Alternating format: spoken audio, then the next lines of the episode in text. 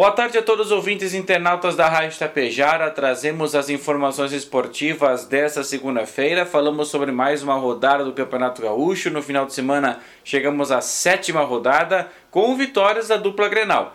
No sábado à noite, no Bento Freitas, em Pelotas, o Internacional derrotou o Brasil pelo placar de 1 a 0, gol marcado por Pedro Henrique de pênalti na segunda etapa, fazendo com que o Inter chegasse a 13 pontos na tabela de classificação e assumindo a vice-liderança da competição.